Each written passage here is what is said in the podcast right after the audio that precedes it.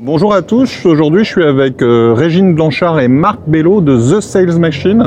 Euh, c'est une agence inbound marketing pas comme les autres parce que bon c'est une agence HubSpot, là il y en a beaucoup, 80 un peu plus, euh, créée en 2016. Mais eux ce qui est intéressant c'est que c'est deux commerciaux et puis pas deux commerciaux tout jeunes, deux commerciaux avec de la bouteille qui ont créé cette agence, qui se sont lancés dans le marketing et qui aujourd'hui travaillent de plus en plus sur le bas de l'entonnoir, à savoir l'alignement marketing-vente et quoi faire et comment automatiser quand on a généré du lead par le marketing et par l'inbound pour bien les traiter, bien les convertir. C'est quoi les enjeux euh, sur ce, marché? Comment vous captez les clients? Quel type de clients, euh, Marc?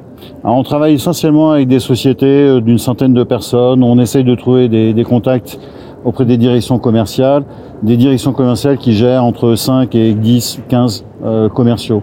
Et l'essentiel avec eux, c'est de, voir comment est-ce qu'ils génèrent du lead, ce qu'ils savent faire généralement, mais comment est-ce qu'on va récupérer ces leads, comment est-ce qu'on va les travailler, comment est-ce qu'on va les convertir et surtout mettre en place des méthodes de vente et pas simplement euh, du conseil, mais mettre en place des méthodes de vente pour les aider à closer. Et Régine, tu vous faites ça comment? C'est quoi les bons leviers pour réussir là-dessus?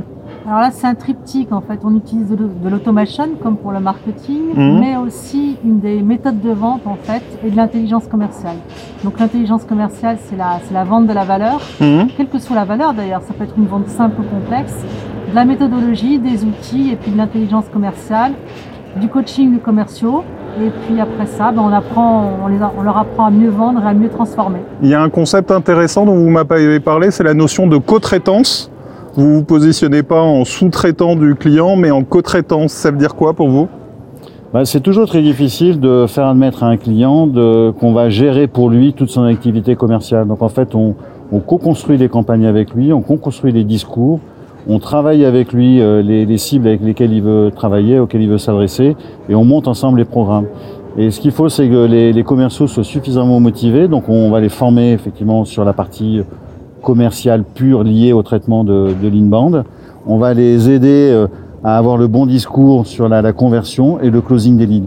Mais tout ça, ça se fait euh, main dans la main avec le client, toujours. C'est très difficile de, de demander à un client de l'externaliser. On est vraiment dans le learning by doing, quoi. Et au bout d'un moment, le client bah, doit être autonome et souhaite être autonome parce que la vente est vraiment un process interne. Et quel préjugé, préjugé vous aimeriez casser sur la vente? Ce que, ce que ne font pas les commerciaux naturellement et, et ce qu'ils devraient apprendre à faire?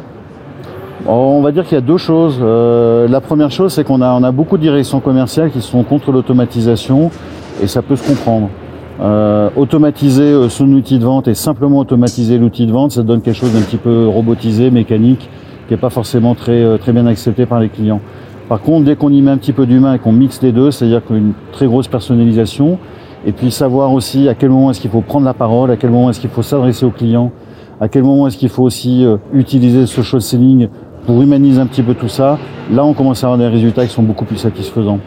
ben, Merci à tous les deux, à très vite. À très vite. À très vite.